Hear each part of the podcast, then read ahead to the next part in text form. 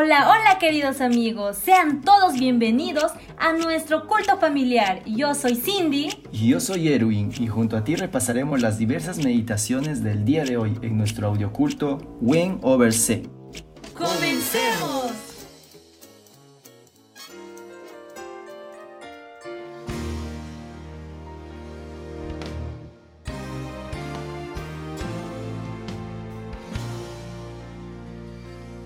Romanos 14. Recibid al débil en la fe, pero no para contender sobre opiniones. Porque uno cree que se ha de comer de todo, otro, que es débil, solo come legumbres. El que come de todo no menosprecie al que no come, y el que no come no juzgue al que come, porque Dios le ha recibido. ¿Tú quién eres que juzgas al criado ajeno? Para su propio Señor está en pie o cae pero estará firme porque poderoso es el Señor para hacerle estar firme. Uno hace diferencia entre día y día, mientras que otro juzga iguales todos los días. Cada uno esté plenamente convencido de lo que piensa.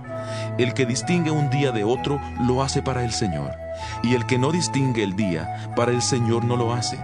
El que come, para el Señor come porque da gracias a Dios, y el que no come, para el Señor no come, y también da gracias a Dios. Ninguno de nosotros vive para sí, y ninguno muere para sí. Pues si vivimos, para el Señor vivimos, y si morimos, para el Señor morimos. Así pues, sea que vivamos o que muramos, del Señor somos porque Cristo para esto murió, resucitó y volvió a vivir para ser Señor así de los muertos como de los que viven. Tú pues, ¿por qué juzgas a tu hermano? O tú también, ¿por qué menosprecias a tu hermano? Porque todos compareceremos ante el tribunal de Cristo, porque escrito está, Vivo yo, dice el Señor, que ante mí se doblará toda rodilla toda lengua confesará a Dios. De manera que cada uno de nosotros dará a Dios cuenta de sí.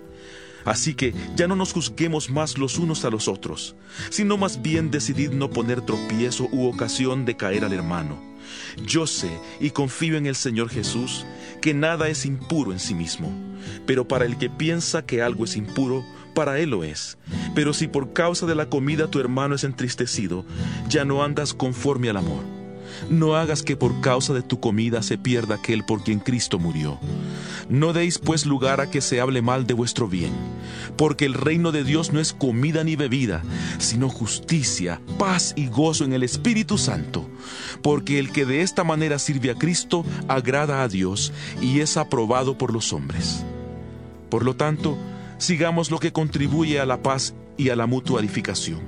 No destruyas la obra de Dios por causa de la comida Todas las cosas a la verdad son limpias, pero lo malo es comer algo que haga tropezar a otros. Mejor es no comer carne ni beber vino, ni hacer nada que ofenda, debilite o haga tropezar a tu hermano. ¿Tienes tú fe? Tenla para ti mismo delante de Dios. Bienaventurado el que no se condena a sí mismo en lo que aprueba. Pero el que duda sobre lo que come, se condena a sí mismo, porque no lo hace con fe, y todo lo que no proviene de fe es pecado.